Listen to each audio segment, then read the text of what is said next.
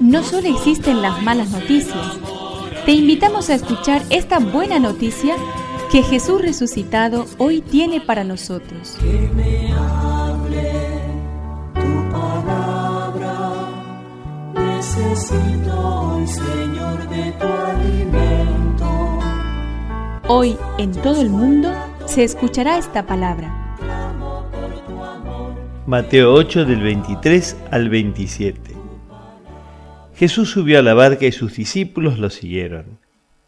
De pronto se desató en el mar una tormenta tan grande que las olas cubrían la barca. Mientras tanto Jesús dormía. Acercándose a él, sus discípulos lo despertaron diciéndole, Sálvanos Señor, nos hundimos. Él les respondió, ¿por qué tienen miedo hombres de poca fe? Y levantándose, increpó al viento y al mar, y sobrevino una gran calma.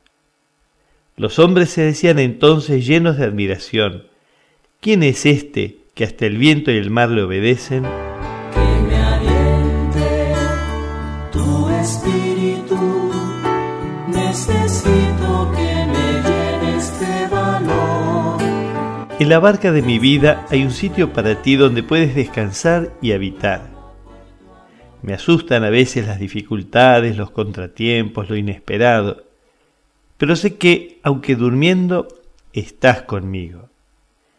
Por tantas veces que has censurado mi ansiedad y desesperación con humildad, espero que despiertes y pongas en paz todo, porque tuyo es el viento, el mar y mi vida entera.